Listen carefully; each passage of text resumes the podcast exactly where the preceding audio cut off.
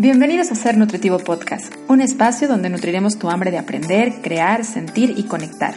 Soy Griselda Jiménez y junto a grandes colegas de la salud y buenos amigos, compartiremos contigo ciencia y experiencia para nutrir tu ser.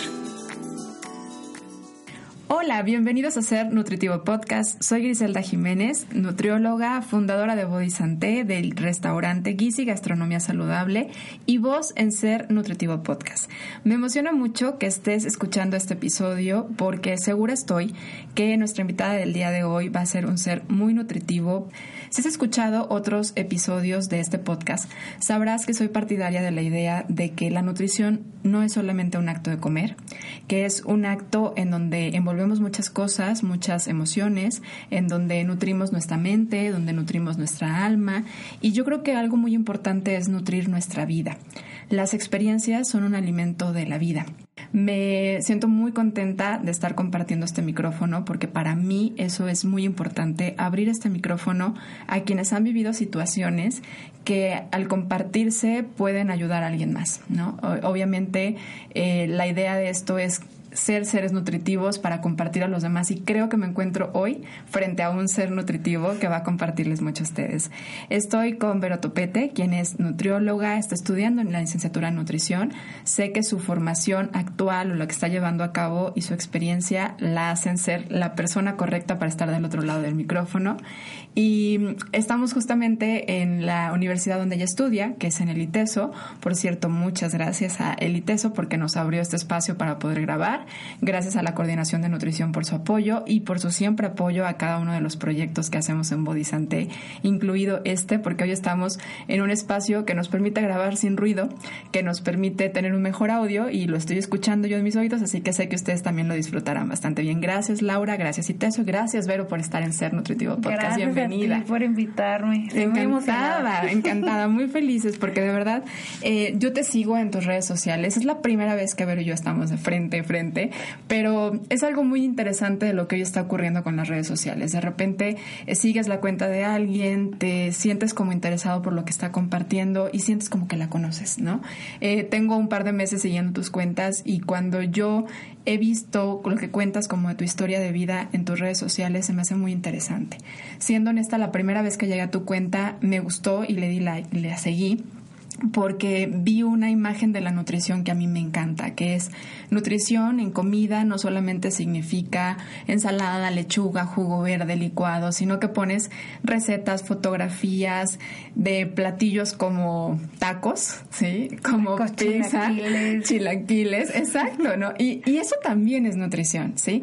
De repente estamos como muy dados en la parte de pensar que cuando vamos a cuidar lo que comemos o cuando vamos a ir con el nutriólogo, va a ser como el extremo de todo verde, solo verde, porque además hay cuentas que eso promueven, ¿no? Mm, Como la idea de que todo va a ser demasiado limpio y así. La vida tiene demasiados colores y creo que es importante aprender a combinarlos, ¿no? Y eso me hace muy interesante y fue la primera impresión que tuve de tu cuenta, pero me encantó escuchar un poco tu historia, porque tu historia de cómo llegaste a este tipo de dieta que profesas, que además compartes con tus seguidores y con tus pacientes que ya estás eh, dando consulta, que es la dieta flexible. Entonces me encantaría que nos cuentes un poco de ti.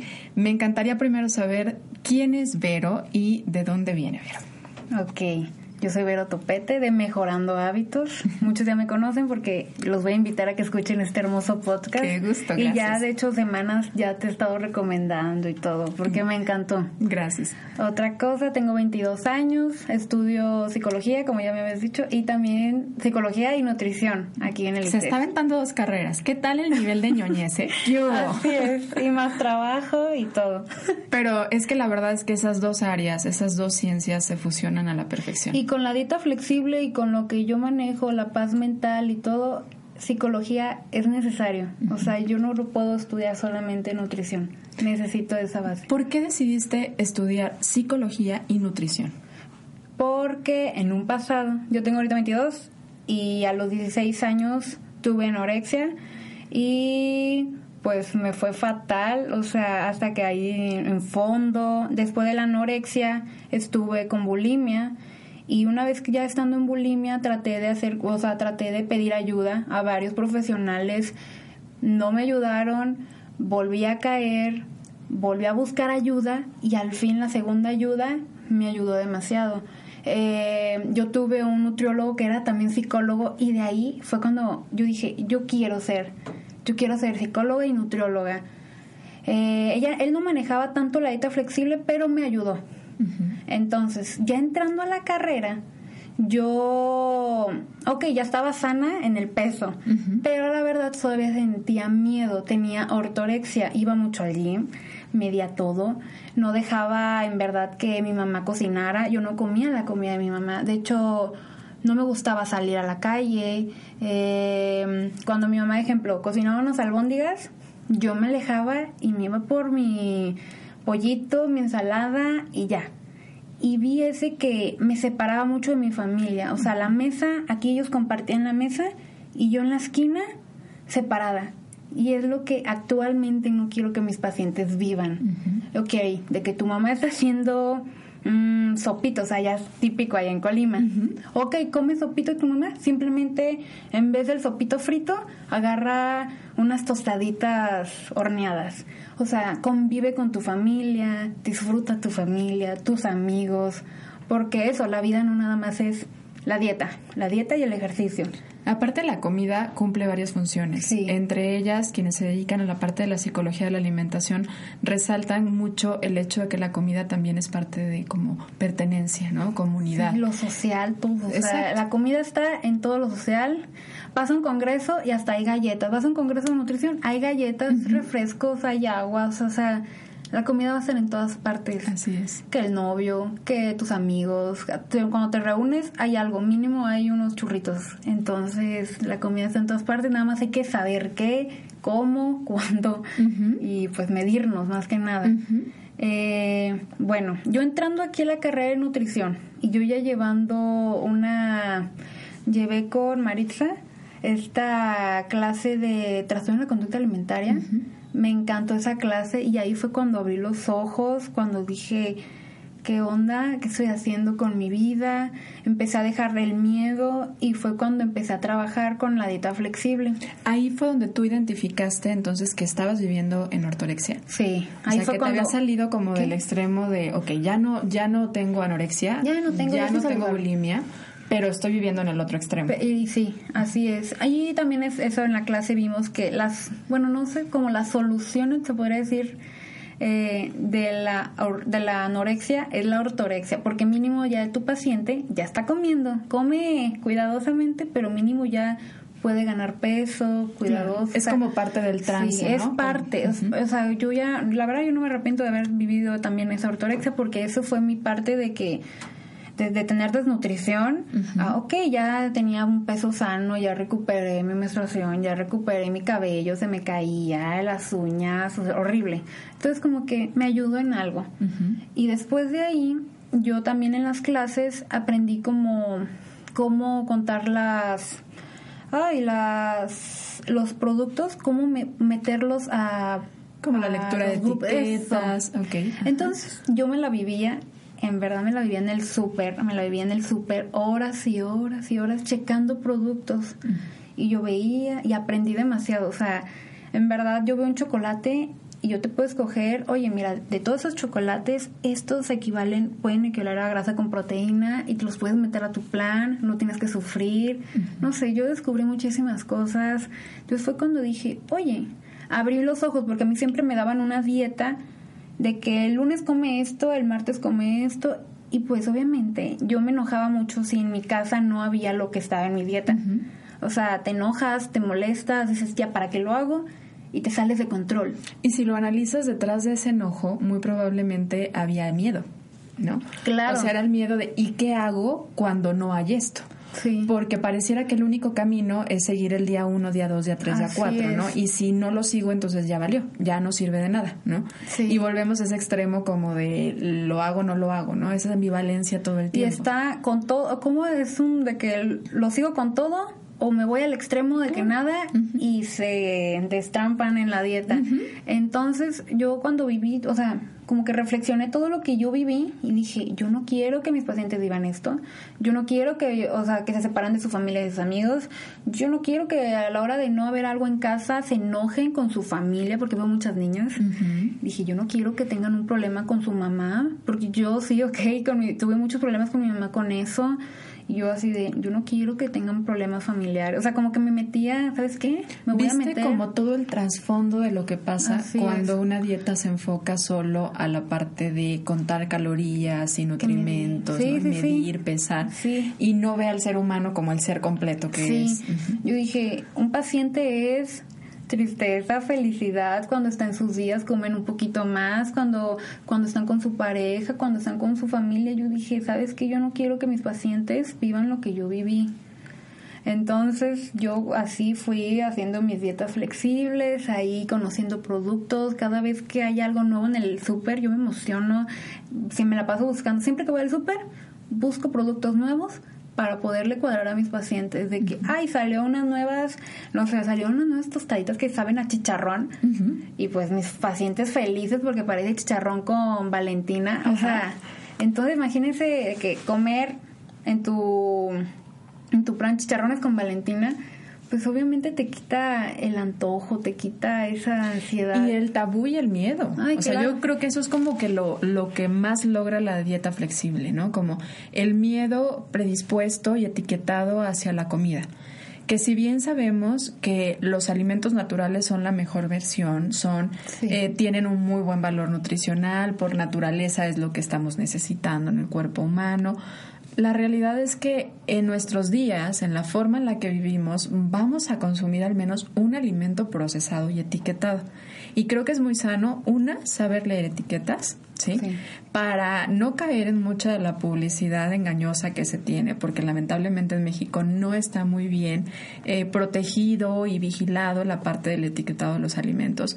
Y tenemos muchos problemas con el etiquetado, que creo que bueno, ya van a empezar a cambiar, esperamos que sí, porque llevan muchos años en esta... Quieren cambiar como en Chile, ¿verdad? Sí, exacto, como la parte de los semáforos, que ya platicaremos en otros episodios cómo es esta eh, herramienta o estrategia de etiquetado, porque realmente la mayoría del mexicano no entiende las etiquetas porque están hechas para no ser entendidas. Así es. O sea, es el único lugar en el mundo en el que aceptaron las reglas de ese etiquetado y fue por intereses económicos, intereses políticos y de algunas empresas de alimentos.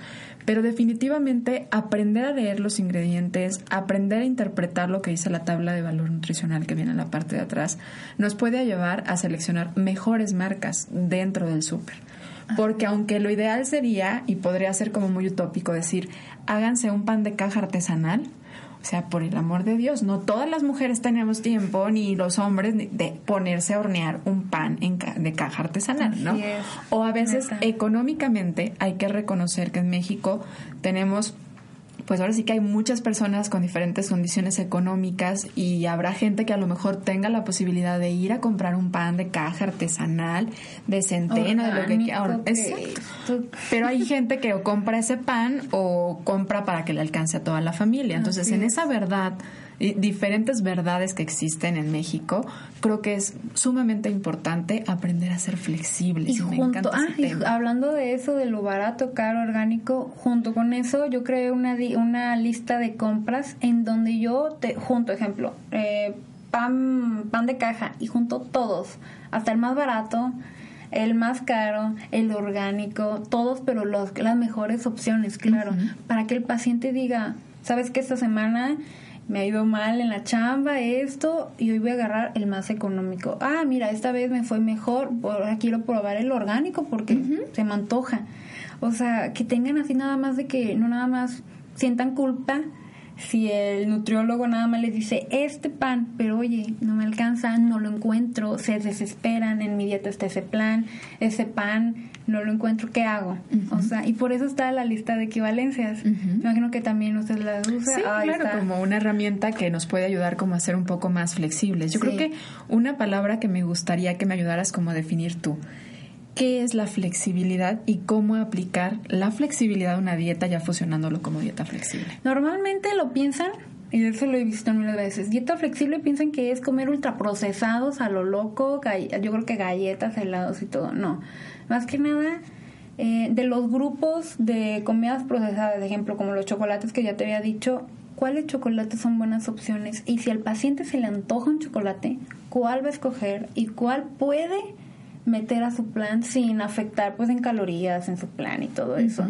A mí la flexibilidad me encanta por lo mismo que somos humanos, a todos se nos antoja, a veces estamos en la calle, mis pacientes a veces comen en la calle, entonces ahí tratan de hacer ellos sus, hacen sus menús ellos solitos con sus equivalencias y ahí ven y todo. Y ya, no pasa nada. O sea, van de vacaciones, se tratan de cuidar y pero no tanto, pues tienen su flexibilidad y siguen bajando de peso. ¿Por qué crees que sea importante promover la flexibilidad dentro de un plan de alimentación? Ah, esta, cosa, eh, siento que esta dieta flexible puedes vivir, o sea, aprendes, eso sí, aprendes y puedes vivir con ella toda la vida, porque ya aprendiste a comer. En cambio, si estás en una dieta restrictiva, en donde te quitaron todos los cereales, en donde nada más comes una fruta al día, en donde te quitaron todo lo que te gusta, la dejas, te destrampas y puedes volver a subir de peso, no aprendiste a comer, no. Tengo pacientes en que, no sé, dejé de verlos hasta dos años y siguen empezando lo mismo porque aprendieron a comer, siguen comiendo saludable con sus porciones, ya no hacían la dieta obviamente al pie de la letra, pero aprendieron. Y yo les digo, es que tú aprendiste y los felicito demasiado porque no subieron de peso, se, se, mantuvieron en el peso que la última vez que los vi. Entonces, eso me pone muy feliz que aprendan. Ok, que no den toda la vida conmigo, uno o dos consultas, pero ya aprendió esa persona. que yo creo que es una de las mayores satisfacciones que puede tener un nutriólogo, ¿no? Cuando dices, regresan o van, te saludan o sabes de alguien que va, los referencia, ¿no? Y le preguntas por esa persona y pues sabes que están muy bien porque la idea no es ir eternamente al nutriólogo sí, y generar una dependencia, que eso ya no sería nada saludable emocionalmente, sino que darle los recursos para que puedan tomar mejores decisiones. Obviamente dentro de estas mejores decisiones, pues va un acompañamiento al inicio. Yo les pongo como este ejemplo de que es como cuando un niño va a aprender a caminar, pues al principio le tomas sus manitas, les vas dando pasos firmes y a veces se sirve como guiando y estructurándoles, porque tampoco es tan malo esta parte de algunos pacientes necesitan una guía más estructurada, hay quienes por su ritmo de vida, porque en realidad ellos así son, solamente necesitan como una fórmula que les digas cómo le voy a hacer, que es cuando los equivalentes y las porciones son maravillosas. Y hay gente que por condiciones de salud tal vez necesita una dieta mucho más ah, calculada ah, en micronutrimentos y en índice glucémico, en varias cosas, que a lo mejor necesita otro tipo de herramientas. Pero es muy interesante cómo la parte de una dieta flexible puede también ser parte de una transición tras un trastorno de la conducta alimentaria. de hecho, cuando yo seguido, o sea, platico lo que viví, me enseño fotos de cómo estaba, cómo me sentía, literal me sentía muerta en vida, o sea, yo ya nada más caminaba y me sentía muerta en vida, o sea, raro. Entonces, cuando yo platiqué toda mi historia y así, empecé a tener muchísima paciente con bulimia, con anorexia, o que llevaban meses en tratamiento. Y en verdad, pues a mí me, me gustó mucho porque, ah, otra cosa, cuando yo entré a la carrera, yo dije, yo quiero ser especialista en trastorno de la conducta alimentaria porque yo quiero ayudar a las chavas que pasaron lo mismo que yo. O sea, yo dije, yo quiero ser, o sea, y si para llegar a eso necesito psicología, lo voy a lograr y me ha costado, pero ahí vamos. Es que es parte como de ese agradecimiento, ¿no? La, la historia que vivimos nos hace ser lo que somos. Sí. Y aunque a lo mejor al contarla sean situaciones como muy difíciles, o podamos decir, híjole, o te puedes que hay de dos, o te quedas ahí, pobre de mí, lo que me está pasando, qué difícil es, o ponerte siempre en el lado como de víctima, o decides tomar las riendas y decir, ok, yo ya salí de esto, ¿cómo voy a ayudarle a alguien más a que salga de esto? Necesito prepararme para poder ayudar. Sí, porque probablemente en tu camino, como tú lo dices, te encontraste con una persona que te supo ayudar, pero también tuviste otras personas que no te supieron de ayudar. Hecho, así, así estuve, de que yo, yo tuve un equipo, un equipo de psicología, psiquiatra y nutrición, y en verdad no, no vi que mejoré y dije, ¿sabes qué? Y pum, bajé, o sea, me fui hasta el fondo otra vez. Y otra vez, como a los 18 años, ya le dije a un nutriólogo, ya quiero cambiar. O sea, como que, no sé, cumplí los 18 años y abrí como los ojos en que quiero salir de esto. Porque ya iba para la, de hecho yo me atrasé un año para la universidad por lo mismo. Eh, pues la anorexia, o sea, estás en desnutrición, no rendía en la escuela, me dormía, me desmayaba, o sea, neta, yo en la, en la prepa yo me la viví muy mal porque me la pasé ahí, con, fue con mi anorexia y pues me atrasé porque reprobaba demasiado. Y pues yo estuve en el TEC, o sea, repruebas y la vuelves a pasar.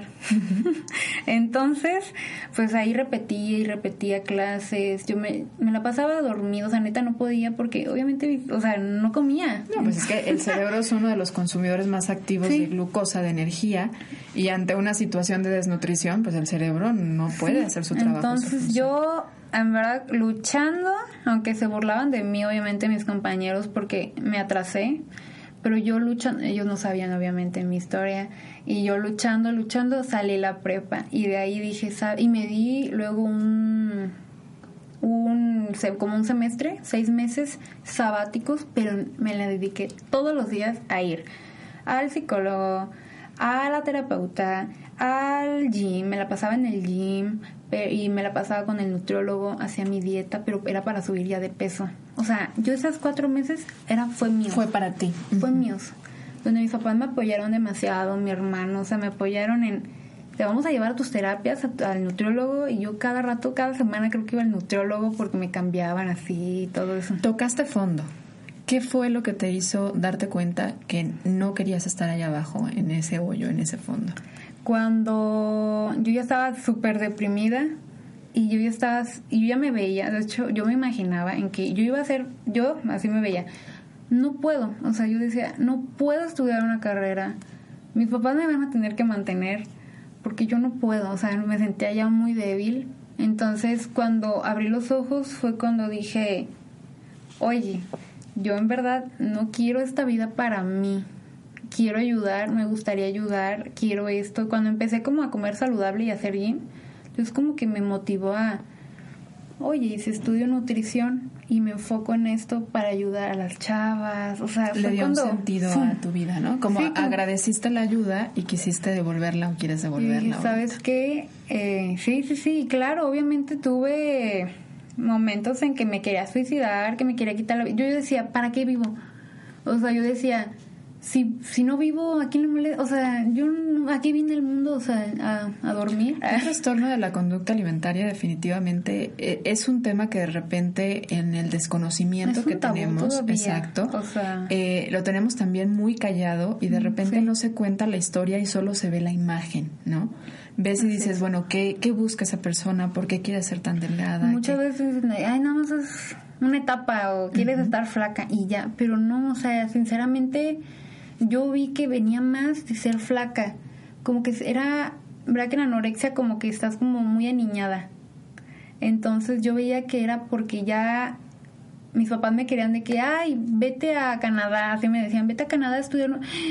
Y yo no, o sea, neta estaba yo de que no me puedo separar de mis papás, o sea, yo estaba como aferrada a mis papás, mis papás, mis papás.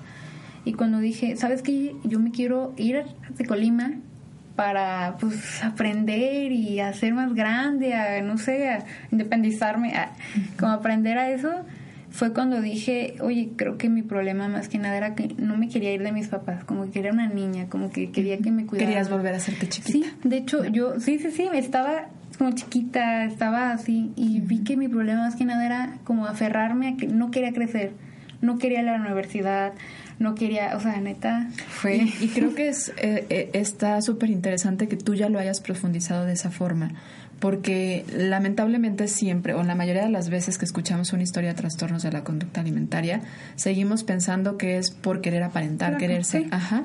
Y en el caso muchas veces hay una em, situación a nivel emocional que está respondiendo ante algo, ¿no? Eh, es esa parte de me quiero hacer chiquita, quiero que me protejan, quiero atención, necesito, entonces me voy a hacer chiquita, me voy a hacer frágil para recibir eso que estoy necesitando. Yo estaba muy frágil, yo quería atención, mis papás me daban muchísima atención, me abrazaban, me llevaban a esto y todo. Y pues hasta dormía con ellos porque yo me sentía chiquita, o sea, era una niña. Y cuando ya dije, ¿sabes qué? Aunque también por la anorexia, de tanto restringirme, de tanto no comer, fue cuando empezaron los atracones, porque ya mi cuerpo ya, yo creo que ya no aguantó a, oye, ya necesito comida, entonces fue cuando otra vez y atracones, atracones, atracones. Llegué hasta a cinco, a seis atracones y vomitados al día. O sea, yo ya no quería ni salir a la calle. Terminé a un ex. ¿Pero por qué? Porque quería estar encerrada en mi casa haciendo pues mis atracones. Yo ya no quería salir porque yo quería estar en la casa comiendo. O sea, te quita la vida, o sea, por no puedes trabajar obviamente, no puedes ir a la escuela, o si vas a la escuela estás nada más pensando en comida, o sea, es muy feo vivir con un trastorno en la conducta alimentaria y sí sigue siendo tabú porque yo conozco, tengo muchísimas pacientes que hasta las ves en redes sociales, ves sus Instagrams y se ven como, mm, están sanas, están... Pero ya en consultas son otras personas y obviamente les da pena. A mí me da muchísimo pena más como decir bulimia, porque no sé, los vómitos y eso me daba muchísima pena. Yo no podía decir que vomitaba. O sea, neta me daba mucha pena, mucha, mucha me daba. Y muchas pacientes también tengo con bulimia, con anorexia, y ahí estamos trabajando poco a poco, así de que, ok, cuando tengas muchas ganas de comer, come esto. No sé, y trato de yo, eh, junto con el plan, hacerles ahí como lo que me sirvió a mí, a ellas les doy. ¿no? ¿Y, ¿Y la dieta flexible, por qué crees tú que es la mejor para una persona que tuvo trastornos de la conducta alimentaria? Primero que nada, lo que yo siempre les digo es, necesito que estés acompañada de un terapeuta psicólogo, porque si haces nada más el plan conmigo, y si no estás acompañada psicológicamente, no lo vas a lograr. O sea, les digo, en verdad, no sé. porque hay un trasfondo detrás de cada conducta, ¿no? Detrás de cada decisión, de cada atracón, de cada vómito, hay, algo. Miedo a un carbohidrato, miedo a una fruta. Exacto. Hay algo. O sea, y en verdad yo siempre, hasta lo digo en mi página siempre, a todos, persona del que sea, porque hay personas que no tienen un trastorno de la conducta alimentaria, pero algo tienen que no pueden hacer un plan, que lo dejan todo así por completo o se van al extremo de comer mucho, pero obviamente no vomitar, o sea, en verdad todo tiene un porqué y cuando yo les digo a todos psicológico, sí. Sí, de hecho yo ya veo, tengo una paciente que ocho seguimientos. Los primeros seguimientos nos veíamos cambio, yo hasta estaba estresada de qué, qué pasó, qué pasó. Le dije, oye, ¿sabes qué? Ve al psicólogo, te va a ayudar demasiado. eso Fue a terapia y en verdad las últimas está delgadísima. De que yo digo, ¿qué onda? Me dice, sí, es que sentí como que solté todo en la terapia. Y en verdad a mí también me pasó eso. Hubo un tiempo en que ya yo pesaba un poquito más, pero cuando vas a la terapia como que sueltas. Claro, un peso Y hasta te sientes más delgada, menos pesada, la espalda no te duele. es que hay, hay pesos o, hay algunos movimientos en la báscula que pueden ser reflejo de una mala alimentación, pero también hay algunos movimientos en la báscula que pueden ser reflejo de condiciones emocionales. o sea, al final de cuentas somos seres emocionales, psicológicos, sociales, espirituales, y, y esta parte a mí me impresiona mucho como la liberación de las cargas emocionales, la liberación de las ideas que de repente estamos guardando, de los secretos que estamos guardando, nos ayudan a soltar. Sí, y es lo que yo he visto porque siempre piensan que una persona con obesidad es come, come mucho. Ajá. Y en verdad he tenido varios pacientes en que no comen mucho, hacen plan, hacen dietas, pero cuando empiezan a sentirse mejor, cuando empiezan a sentirse sin miedo a la comida, empiezan a bajar de peso. Cuando yo les doy a veces más calorías que las que ellas consumían. Exacto, sí. Y les doy chocolate, les doy mazapanes, les doy esto, tortillas, y ellas comían un pollito, que brócoli, que... Sí. Y bajan de peso cuando empiezan a disfrutar la vida. Es lo que yo siempre, siempre lo he notado en pacientes, en mí, lo he dicho en pacientes de que cuando empiezas a disfrutar la vida es cuando como que fluye todo. Exacto, es, es cuando el peso llega al ser el peso correcto, la belleza del ser humano, que es su propia belleza natural, empieza a reflejarse, es cuando empiezan a salir mejor tus proyectos, porque es esa parte de disfrutar. Te sale una energía que de repente dices de dónde, ¿no? Y que las demás personas de repente se sorprenden, pero es ese estado de bienestar, porque el bienestar nada más es la parte de no tener una enfermedad o ya. En realidad el bienestar es encontrar ese equilibrio entre todos esos aspectos, el disfrute por el alimento, el disfrute por el despertar, por el trabajar, por el hacer, moverte, claro. Que de repente es cuando se vuelve un debo ser, ¿no? O debo hacer. Debo ser delgado, o debo hacer la dieta, o debo hacer ejercicio. Ya es un deber más que en realidad una necesidad que tú experimentes. Si somos, eh, si nos conectamos a nuestro cuerpo, si nos conectamos a nuestra esencia y a nuestra mente, nos daremos cuenta que nos habla y nos pide lo que necesitamos. El cuerpo cuando llevamos horas sentado te pide que te muevas. Las piernas las sientes pesadas, te empieza a doler la espalda, te está avisando, te está avisando que te muevas. El movimiento es una necesidad. Sin embargo, nos han impuesto ahora la idea de que es hacer ejercicio.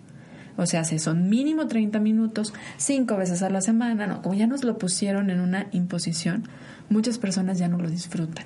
Ya lo hacen por el deber. Sí, de hecho, bueno, seguido así de que cuántas calorías debo de gastar en un, y yo a ver a ver a ver cómo disfruta tu entrenamiento. Claro. Cuando dejas de disfrutar el entrenamiento en verdad vas con hueva, no le haces ni le echas ganas y pues no ves resultados porque no le echas ganas. No, y es que se vuelve el otro lado obsesivo en todo. O sea, lo podemos ver en el ejercicio, lo podemos ver en la comida, lo podemos ver en el extremo de decir eh, voy a comer muy poco porque es esta parte que tú compartías de, de que tienes pacientes comiendo menos de lo que necesitan en unas dietas restrictivas y manteniendo peso es algo extremadamente común.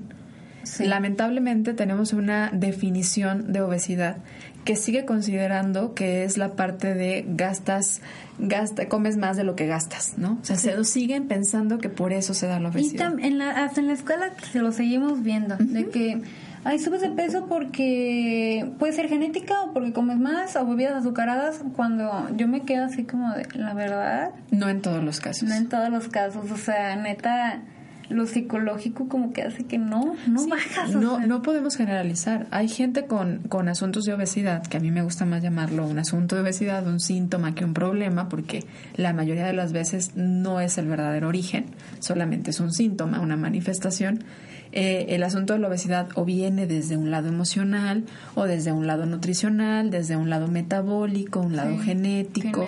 Hay que encontrar cuál es el origen. No todas las obesidades son causadas por condiciones de, emocionales, tampoco. ¿no? Hay que encontrar desde dónde viene. Pero esa liberación que te puede dar el decir, puedo comer de todo si yo sé elegir mejor calidad, si yo sé contar mis porciones, si yo soy consciente de la cantidad que me como, si yo me pongo en contacto con mi saciedad, es una liberación para muchas mentes que han estado a dieta. De hecho, a mí, a mí, a mí, a mí, me gusta mucho que no se fijen como en calorías. Yo no les digo ni siquiera las calorías que suplan. Eh, no me gusta que cuenten macros, no me gusta que pesen ni siquiera ni la verdura. Solo, ok, manejo eh, tazas medidoras, lo típico pero tal vez en sí, en, nada más en los agua, en las proteínas, ahí sí digo, Ay, bueno, pueden pesarlos. Claro, porque es difícil de repente reconocer el tamaño de la Ese sí, pero en verdad eso de pesar hasta la lechuga, pesar el brócoli, yo les digo, no, no, no, ¿cómo puedes? Y es que en realidad, además es algo que puedes ir, a lo mejor la primera vez, alguien que no tenga un trastorno de la conducta alimentaria también, ¿no? Ah, O sea, alguien que no tenga un trastorno de la conducta alimentaria, la primera vez le puedes decir como, ok, checa más o menos cuánto equivale esta porción. Y apréndete la imagen del alimento. Ah, y luego lo vas a ir haciendo como por repetición. Ya no necesitas estarla pesando, todo el tiempo.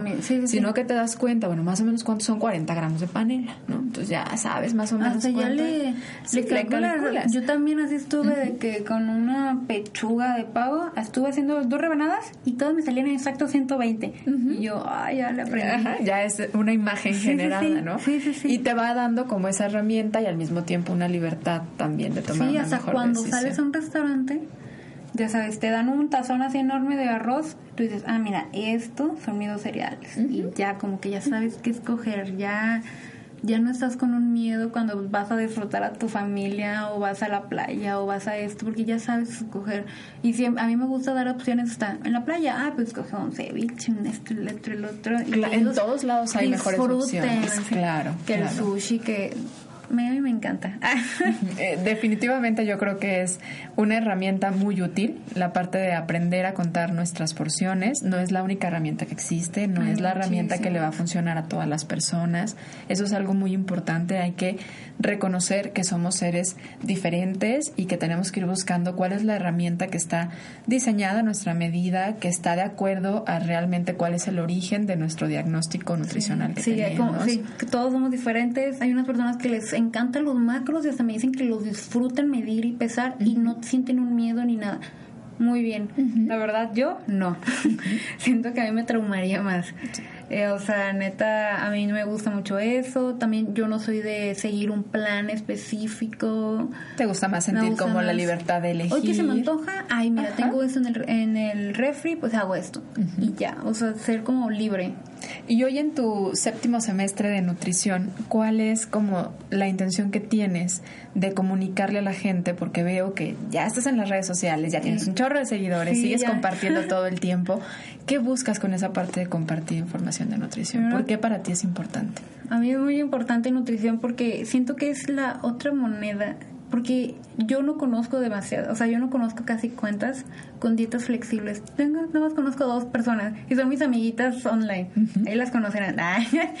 en verdad, yo las recomiendo muchísimo porque somos como súper poquitas. Todas son como ensalada esto y esto, ensalada y esto. Y yo así de, no, no sé, no me atrapa. Pero cuando conozco eso de la dieta flexible, que les dan postres y todo, yo la verdad lo que quiero es que la gente aprenda, que la gente se eduque, que la gente cuando salga no se sienta con miedo. Eh, no sé, vivir sin miedo, sin vivir sin límites. Fomentar la libertad de elección. Sí, así es. Y seguir viendo cambios, estar saludables. O sea, no por comerte un chocolate ultraprocesado, sin azúcar, con edulcorantes, significa que te va a caer el cabello, significa que te vas a morir, significa que te va a dar cáncer. O sea, en verdad no hay que satanizar los alimentos y fomentar el miedo.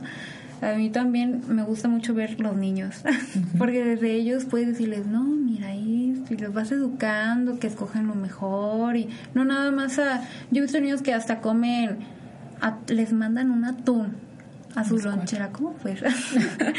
o sea, no. Si les gusta, va, ¿no? no pero lo cambian o lo tiran. Claro, pero a lo mejor en realidad más es una imposición que realmente lo que podría antojarse. Y hay que recordar que además el antojo puede ser una manifestación de una necesidad, no nada más en la parte física, sino en la parte emocional. Entonces, empezar a hacer como esa parte flexible, es decir, ¿qué quiero comer hoy? ¿Qué me apetece? ¿Qué me pide hoy mi cuerpo? ¿Qué desea mi paladar hoy? Para también reconocer desde dónde lo estoy queriendo o buscando, ¿no? Porque todo esto tiene desde un origen emocional y un origen fisiológico. Sí, de hecho hay pacientes que una semana están súper dulceras, o sea, quieren todos los postres dulces del mundo, y otra semana no quieren saber nada de lo dulce y todo lo quieren salado. O sea, su cuerpo ahí, ¿qué onda? ¿Qué? ahí le das opciones. Pero es esa libertad de decir, ok, sí puedes comer cosas dulces. Sabes, yo creo que también algo de lo que puede ayudar mucho a utilizar este tipo de, de herramientas o de dieta flexible es en quitar como el el decir lo que sí está bien y lo que no, la moral a los alimentos que le hemos impuesto, ¿no? Eh, a mí me parece de lo más triste ver ese tipo de dietas en donde hay una lista de, los de lo restrictivo y de lo permitido y prohibido, ¿no? Es como... Prohibido es curioso, rojo. Claro, pero aparte es como, es curioso lo que pasa cuando la lees. Aunque no te guste, se te antoja. ¿no? O sea, emocionalmente ya hay una atracción cuando te dicen, esto no yo digo que es como ese tipo de amor de telenovela que te dice, no puedes andar con fulanito y entonces, híjole, como que, ¿cómo que no? claro, esto es amor y, y, lo ves más guapo y pasa exactamente lo mismo con la comida. Te dicen, no puedes comer esto y tú ni te acordabas que existía pero más lo deseas. Hay algo muy interesante en esa, en esa idea de la prohibición. Yo lo he visto mucho también en personas en que yo he visto en otros que a las personas le encanta el chocolate. A ti te encanta el chocolate. ya, ya, te echaste el chocolate. Eh, me encanta bien una zapana. Le encanta el chocolate. Y la nutrióloga dice, no, ¿por qué no lo cambias por una manzana? O sea, te pones a pensar, un chocolate no se parece nada en una manzana, un apio no se parece nada en una hamburguesa. O sea, te pones a pensar por qué como que y hacen esas comparaciones. sensaciones Y hacen también. esa en Instagram se, no- se ve muchísimo que Sí. hacen comparaciones que nada que ver. No puedes comparar un kiwi con una coca. No puedes comparar una hamburguesa con un apio y así te ponen las calorías de que un apio tiene esto y una hamburguesa tiene tantas calorías. Y yo así de, oye, no puedes comparar eso. Sí, porque las sensaciones que te va a producir la hamburguesa es, totalmente diferente a lo que te va a producir el apio, ¿no? Claro. Y además, ningún alimento es bueno o malo. También el hecho de que las calorías estén satanizadas es una cosa terrible, porque las calorías son una fuente de energía del cuerpo, es la forma de medición Sí, de, la, sí, de la energía del cuerpo. Entonces, en realidad es como, ¿por qué seguimos pensando que las calorías son el problema? ¿no? Así es. Hay que ver también de qué, de qué origen vienen las calorías y no estarlas satanizando en ninguna medida, ninguna de las dos cosas, ¿no? Sí. Y algo muy importante, quiero decir, porque obviamente me siguen muchas estudiantes de nutrición y nutriólogas y todo. Siento que para dar un plan o para atender personas, también tú tienes que estar sana mentalmente. Porque si tú no estás sana mentalmente, también vas a hacer los planes a como tú satanizas. Todo lo que hacemos es un reflejo, claro. somos un reflejo, o sea, yo soy chocolate. Ay, yo les doy chocolates. Porque ellos les encanta que el mazapán, que esto, o sea, en verdad, cuando uno está bien mentalmente, puede como ponerse en los papeles de las otras personas, en los zapatos, o sea. Sí. Todo, y todo yo les recomendaría demasiado a toda la profesión, hasta los psicólogos necesitan su propio terapeuta, o sea, en verdad, si tú eres nutrióloga, estudiante, no le tengas un miedo al psicólogo, al terapeuta, o sea, ve tu salud mental para tú poder ayudar bien, bien, bien, bien, bien a otra persona, para que esta carrera sea lo mejor para ti y para las otras personas, puedas apoyarlas bien. Y también va mi recomendación a las otras personas que no son nutriólogos, que no son profesionales de la salud, en donde les voy a decir, el profesional de la salud es una persona igual que tú. Ay, que ha estudiado, que tiene días buenos, que tiene días malos, que hay momentos, circunstancias que de repente uno vive, tropieza, son difíciles y que debemos reconocerlo como un ser humano. El conocimiento no nos quita nuestra humanidad. así es. ¿Y por qué recalco esto? Porque no tenemos la verdad absoluta, no conocemos la verdad absoluta.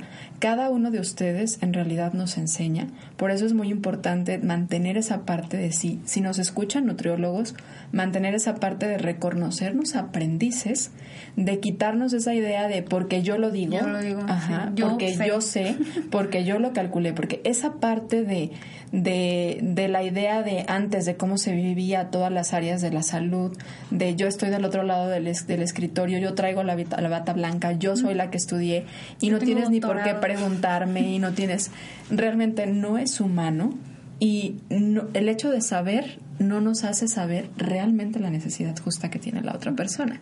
Entonces, también invitar a los pacientes y a la gente que nos escucha a saber que no tenemos la verdad absoluta, que existen muchas variantes en la forma de trabajar la nutrición y que de hecho eso nos da y nos enriquece en gran medida a todos los profesionales de la nutrición, porque por eso existen muchos tipos de nutriólogos muy buenos, ¿no? Sí. que la gente dice es que es buenísima.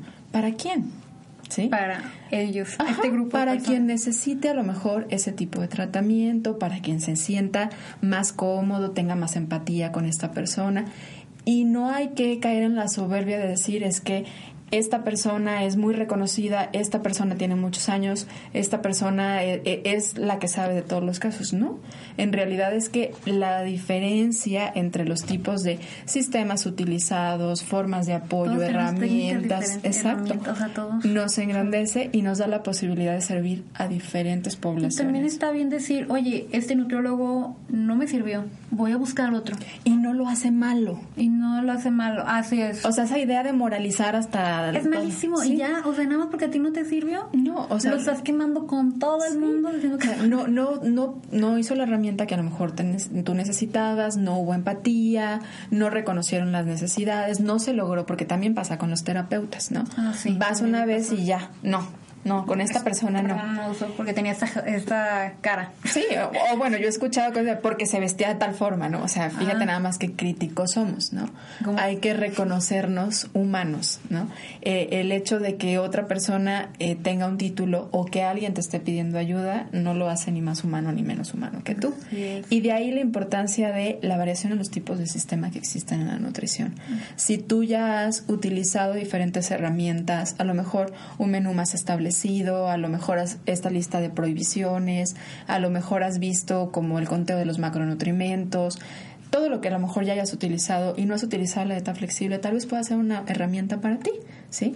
También reconociendo que todas las herramientas tienen sus limitaciones, ¿no? Así es. Porque de repente hablamos de cuáles son los beneficios de, abrir, de, generar una dieta flexible. Ah, sí. Podrías tú resaltar como ah. los beneficios de la dieta flexible, hablabas de flexibilidad, un poquito más de libertad. más que nada, o sea, libertad cuando sales, disfrutar la salud mental, buena relación con los alimentos, eso es en verdad, o sea, cuando ves un plato, ¿cómo te sientes? O sea, miedo, ansiedad, depresión. O sea, neta, eso es...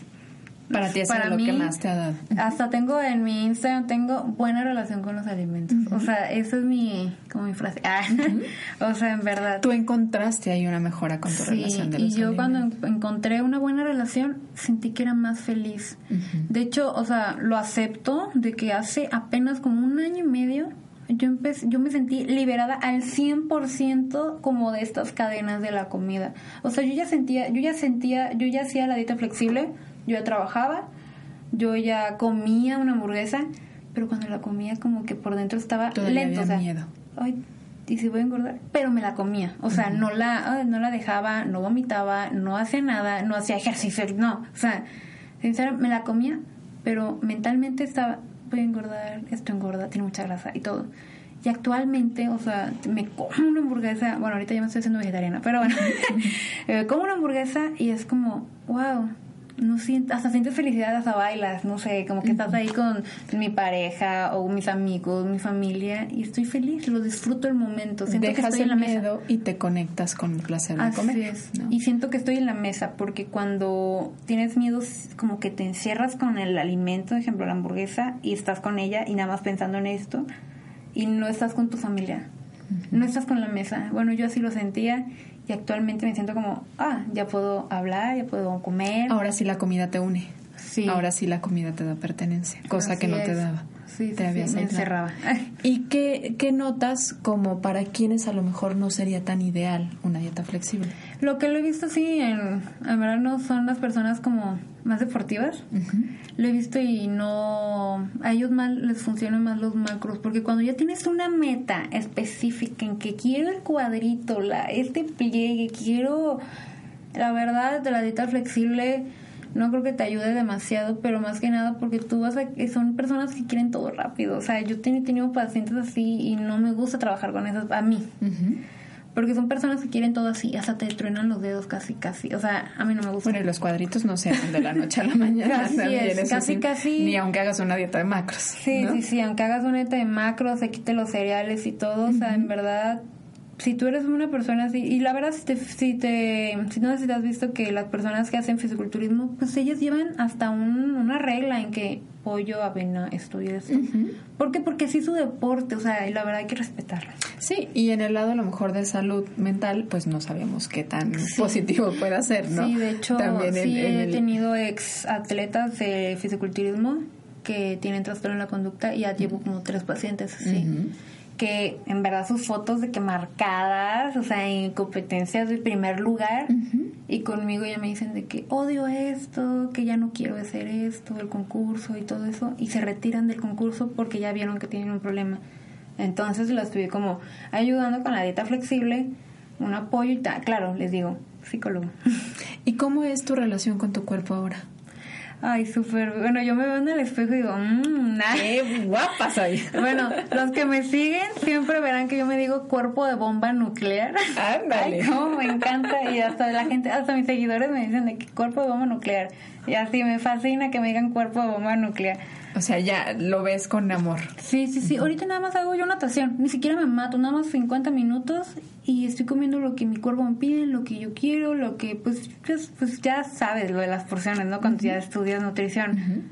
Me siento súper bien, o sea, tranquila, me pongo un pantalón, me pongo un escote, me pongo esto y no sé, muy tranquila ya. Dentro de este proceso que tú has vivido de pasar desde un trastorno de la conducta alimentaria hasta ahora ya estar ayudando a personas que han vivido un trastorno de la conducta alimentaria y les estás dando herramientas, dotando de herramientas para vivir desde el lado de la nutrición, desde un enfoque mucho más sano. Sano, mental. ¿Cuál ha sido el momento más memorable para ti? El más memorable. Ay, pues siempre, más que nada, en que, aunque tuve, tenía recaídas, sé que estaba yo ahí intentando. O sea, es una lucha constante y yo siento que, más que nada, mi perseverancia. En verdad, eso es como que me agradezco mucho como tengo tanta perseverancia en, en el trabajo, en la escuela. Estoy estresada, pero lo hago. O sea, tengo miedo, pero comía. Y así iba con el psicólogo, y aunque no quería.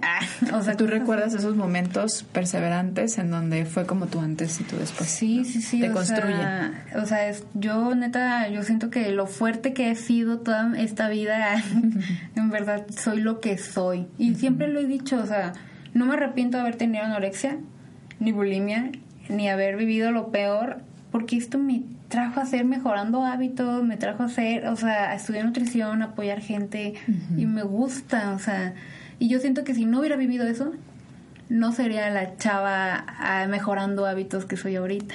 ¿Y cuál ha sido el momento más difícil? Más difícil. Ay, pues actualmente estoy viviendo algo muy difícil, pero más que nada estrés. ¿Qué te tiene tan estresada la escuela? Que en la escuela tengo muchos pacientes, redes sociales, comentarios. Cuando, eh, como habíamos platicado, yo creo que la gente cree que eres un robot, que porque estás en redes sociales mm, mereces lo peor, o yo creo que recibir un comentario y no te va a afectar porque pues, para eso estás. Y es como de, soy humano. O sea, ¿qué te hace creer que porque soy figura pública, así me dicen figura pública o influencer cuando yo no me creo nada de eso? Te hace creer que lo puedo, o sea, que ese comentario... Se te ha tocado leer cosas duras, críticas. Sí, sí, sí. Qué feo, ¿verdad? Eso está súper grueso porque en realidad creo que lo hace, me imagino, yo veo tu trabajo y lo veo como parte de un servicio, ¿no? Y la gente no lo recibe así. Ah, claro. Que lo reciba. Pero está al otro lado de trabajarlo, el que está al otro lado del, del, celular, el que está publicando, trabajarlo y entender que pues la gente da lo que tiene, ¿no? Si a lo mejor hay coraje, si a lo mejor hay miedo, si a lo, pues está hablando desde el miedo, desde el coraje y, no tomarlo personal, pero sí es un trabajo. Es trabajo, de hecho, o sea, actualmente voy con una terapeuta y en verdad me he apoyado demasiado con eso, en que no me lo tome tan en serio, porque en verdad las redes sociales puede ser lo mejor o lo peor. O sea, y te puede afectar o puede ser lo mejor para ti. A mí me ha ayudado muchísimo a darme a conocer, a mi trabajo, o sea, en verdad, muchísimas gracias a la gente que confía en mí. Yo todos los días estoy trabajando, todos los días tengo pacientes y le agradezco a Dios eso. O sea, y que me recomiendan, me recomiendan y me llegan muchísimos pacientes. Entonces, eso es lo que me estresa más, yo creo tengo muchísimo mensaje. Y a veces, como estoy yo solita, es como de, ah, me saturo. Pues empieza a contratar, empieza a ayudar a alguien más. Yo recuerdo perfecto en un momento en el que yo tenía mucho trabajo en la consulta y estaba yo sola. Eh, todavía no tenía asistente, fue de mis primeros años porque duré como un año y medio, yo creo que sin asistente. Y una paciente me dijo, Gris, contrata a alguien que te ayude y ayúdala. Y cuando me lo planteó de esa forma, dije, es cierto si alguien, si yo pido ayuda, también la voy a ayudar. Sí, claro. De la manera, exacto. Y para mí fue como el inicio de pensar en generar empleos. Sí. Y a veces justamente cuando ya te sientes así de sofocada en esa parte es el momento de incorporar gente que te ayude. Crecer tu comunidad desde ese lado. Hay mucha gente que necesita y gente que desea también ayudar. Y a veces eso, sí. eso Pero yo que hay que primero como aprender a ¿cómo lo voy a hacer? No nada más es, ay, ayude, pero como que tengo... Hay que hacer un proceso, ah, claro. Eso, un proceso. hay que hacer, es, es parte de lo que, te toca vivir en este momento. Me, me, gustaría hacerte las preguntas que hacemos a nuestros invitados para cerrar el episodio de hoy. Y partiendo de la idea de este podcast, que el cuerpo, eh, que se nutre el cuerpo, la mente y el alma, ¿cómo disfrutas nutrir tu alma? Disfruto mucho bueno, primero ir a natación. Ah, disfruto ahorita muchísimo. Llevo como un mes y neta lo estoy disfrutando. Antes hacía gym, pero no me llenaba. Me, me fui del gym, dije, ¿sabes qué no? Y natación me relaja. Ah.